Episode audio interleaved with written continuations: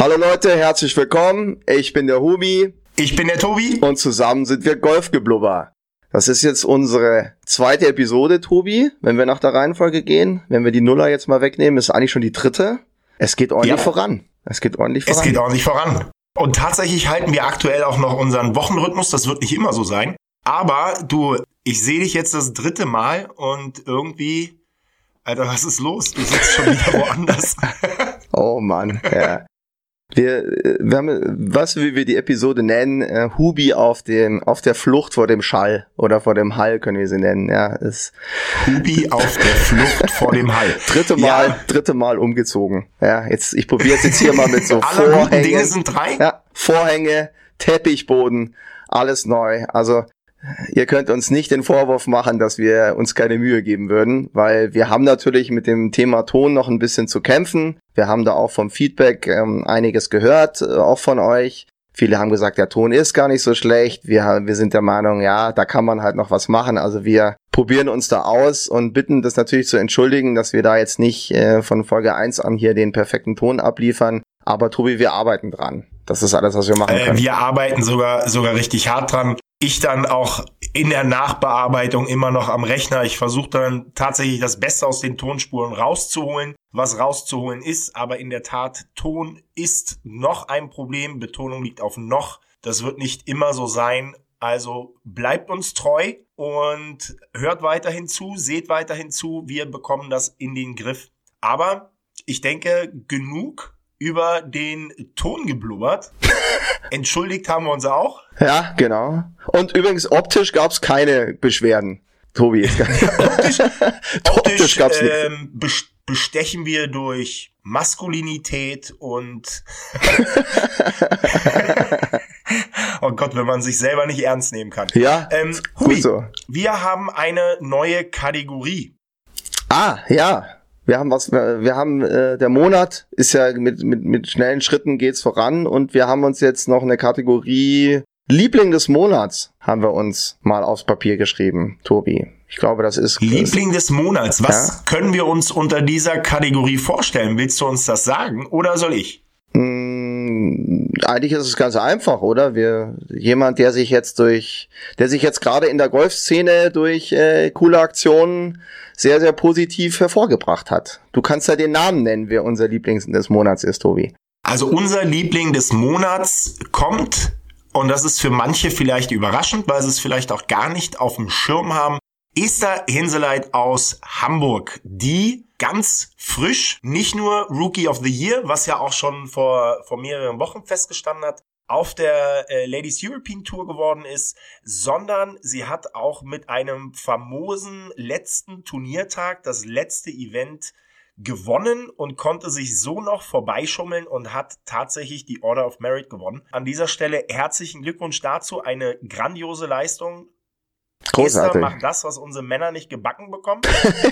ja, gut auf den Punkt gebracht. Ja, Esther äh, hat, hat einfach heftig abgeräumt. Ähm, wie du schon völlig richtig gesagt hast, haben es wahrscheinlich viele leider gar nicht mitbekommen. Das ist ja nach wie vor ein Thema. Damengolf kriegt weitaus nicht die, die Öffentlichkeit äh, wie, wie Herrengolf und umso cooler ist es eigentlich, dass die, dass die Esther eigentlich dafür jetzt gesorgt hat mit ihren ganzen, mit ihrem Sieg, mit dem Gesamtsieg, mit dem Rookie des Jahres, einfach mal äh, das Damengolf hier mal aufs Parkett gehauen hat. Und das finde ich auch sehr lässig. Und auch von meiner Seite herzlichen Glückwunsch. Also eine groß, großer Hut ab. Ganz großer Hut ab und für mich ein positives Zeichen, nicht nur für das Damengolf, sondern für das Golf allgemein, dass Esther Hinseleit jetzt auch noch Sportlerin des Jahres der Stadt Hamburg geworden mhm. ist. Trotz namhafter Konkurrenz, finde ich, ist ein positives Zeichen in Richtung, es gibt auch noch den Golfsport, weil normalerweise, da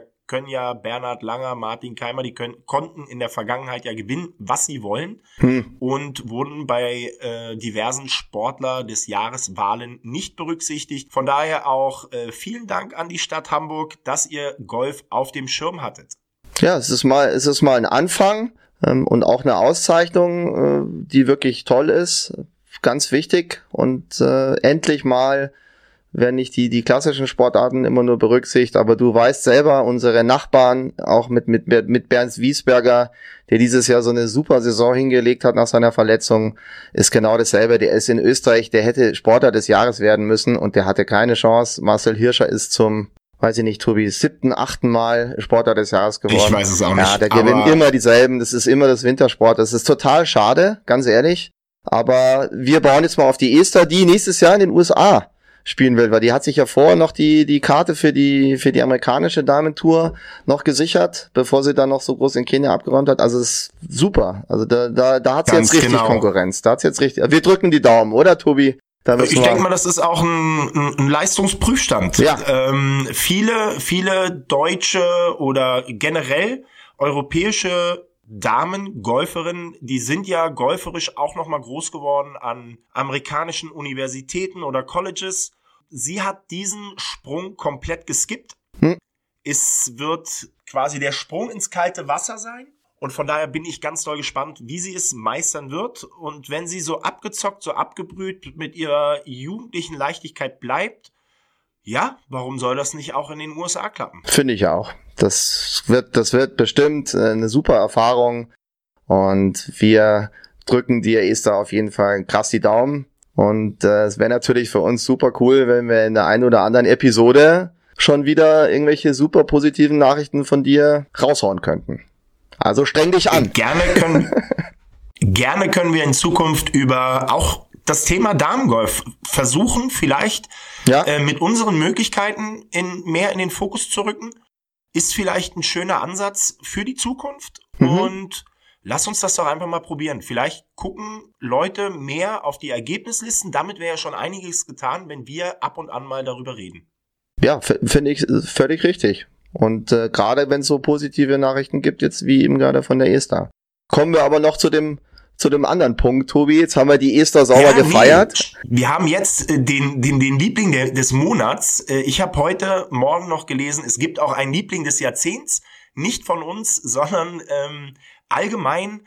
Und zwar auf der Champions Tour wurde Bernhard Langer noch äh, zum Player of the Decade. Mhm. Also von 2010 bis 2019 gewählt. Äh, auch an dieser Stelle herzlichen Glückwunsch, Bernhard. Und das ist, denke ich mal, auch eine famose Leistung. Aber jetzt kommen wir, ja, gibt ja nicht immer nur Lieblinge, gibt ja auch Bad Guys. Und da hat sich einer bei der Hero World Challenge besonders hervorgetan durch ja. sehr, sagen wir mal, hm.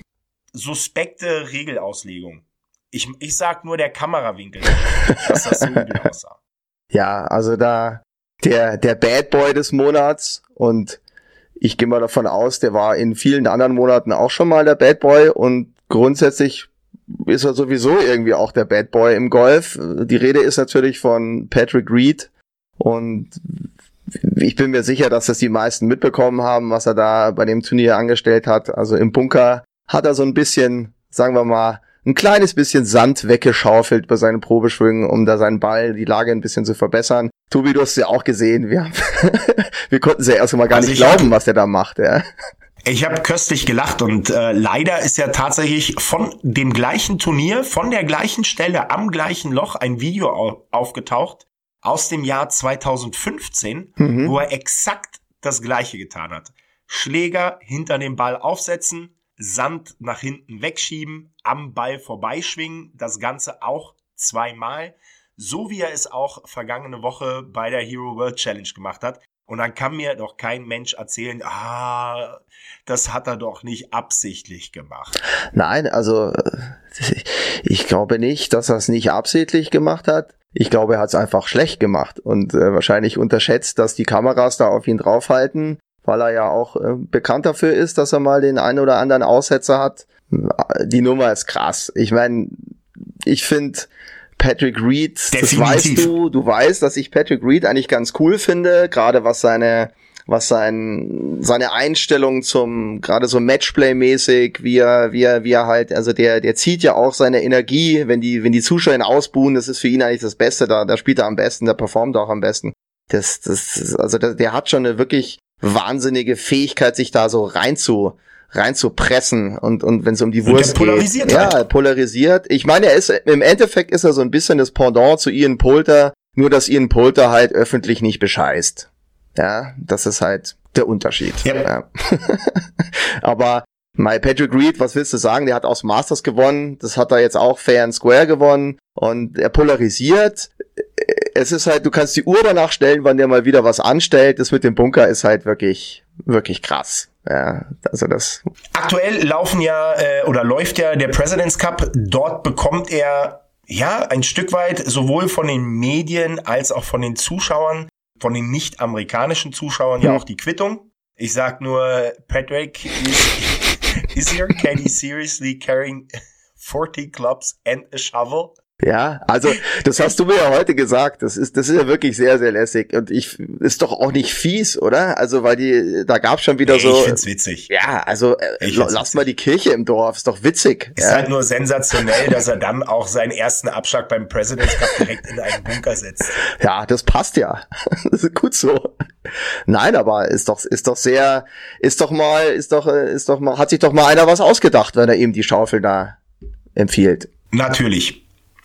Aber wir haben auch noch weitere Themen. Ein weiteres Thema, was wir noch haben, was auch ein Zuseher uns geschickt hat, ist das Thema Regeln, Regeländerung. Das ist jetzt schon gut ein Jahr drin. Tobi, das ist so, hat sich für dich was getan? Ganz ehrlich, an, an den Sachen Regeln, konntest du da was nutzen, was Neues? Natürlich kann man, kann man was nutzen. Es haben sich ja tatsächlich ein paar Dinge geändert. Äh, was ich leider festgestellt habe, Suchzeit wird komplett ignoriert. Also da hält sich keiner an die drei Minuten. Egal ob auf dem Turnier, auf der Privatrunde.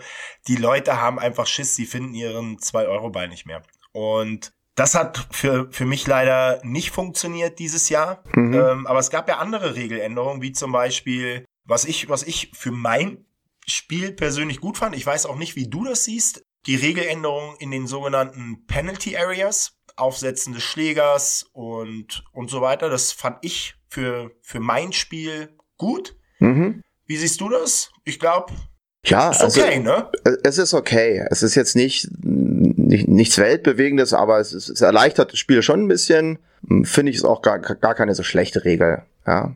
Finde ich, finde ich eigentlich auch ganz okay. Ähm, hat mir persönlich jetzt auch für mich war das mit einer der guten Regeln. Was, was ich gemerkt habe, äh, Mitte des Jahres, Ende des Jahres wurde die Musterplatzregel E5, kam so ein bisschen mehr in die Köpfe rein. Äh, für die Leute, die nicht wissen, was es ist, das ist, wenn du einen Balance ausschlägst, auf gleicher Höhe, auf dem Fairway mit zwei Schlägerlängen, also auf dem Fairway droppen, zwei Strafschläge dazu, machst dann halt weiter mit dem vierten Schlag, aber du spielst halt keinen provisorischen, den du eventuell auch ins Aushaust und hast auf jeden Fall eine Fairway-Lage. Und das habe ich gemerkt, ah, das kam so ein bisschen mehr in die Köpfe der Leute und das wurde dann auch angewandt. Ja. Völliger Schwachsinn ist für mich, ich glaube, da, da kannst du mir zustimmen, Ball droppen. Mhm. Auf Kniehöhe. Auf Kniehöhe, völliger Käse. sieht, ja. sieht, sieht kacke aus, dann kann ich ihn auch gleich hinlegen. Also. Hm. Ja, ist für mich jetzt die.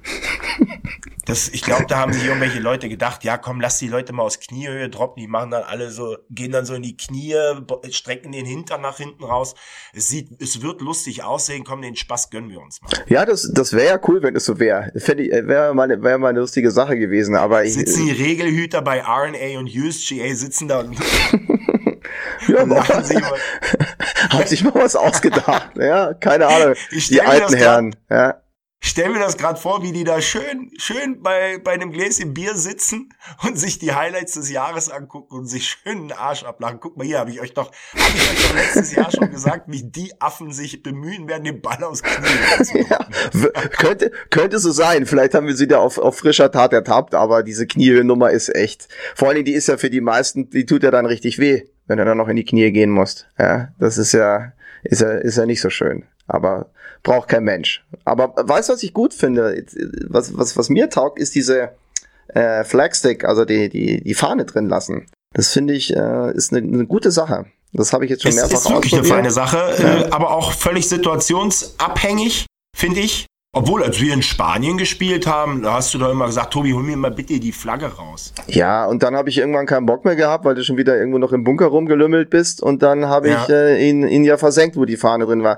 Das ist halt, das Coole ist, du sparst wirklich Zeit. Also wenn jetzt, wenn jetzt du ja. im Bunker bist und haust einen Stock, einen Meter, bis du dein ganzes Zeug beieinander hast und jetzt ist der nicht im Weg und ich stehe ein paar Meter weg, dann kann ich einfach schon mal, kann ich schon mal lospacken. Ja, das. Na klar. Ich finde, ich, ich finde, das, das ist wirklich eine gute Regel. Äh, ich habe mich noch nicht eingegroovt, so lasse ich sie drin oder nicht. Also nicht immer drin lassen oder immer rausnehmen. Da bin ich mir noch nicht so sicher. Manchmal habe ich einfach Bock, die Fahne drin zu lassen und manchmal stört's mich. Also ist so 50-50, würde ich mal sagen. Bei, bei mir ist das auch völlig situationsabhängig. Manchmal habe ich einfach ein gutes Gefühl, wenn ja, wenn, wenn der Stock sticht und manchmal denke ich mir dann so, komischerweise ist es bei mir, umso näher ich am Loch dran bin, umso mehr ich dann, wenn es zum Beispiel ein windiger Tag ist und ich das Flattern von der Fahne hab, mhm. das geht mir tierisch auf den Senkel und dann sage ich, komm, raus damit. Hol den Knüppel da raus, möchte ich gerade nicht. Ja, aber ansonsten ein paar Regeländerungen halten wir so fest und vielleicht ist das eine Anregung an euch. Schreibt uns doch gerne mal eine E-Mail an office@golfgeblubber.com.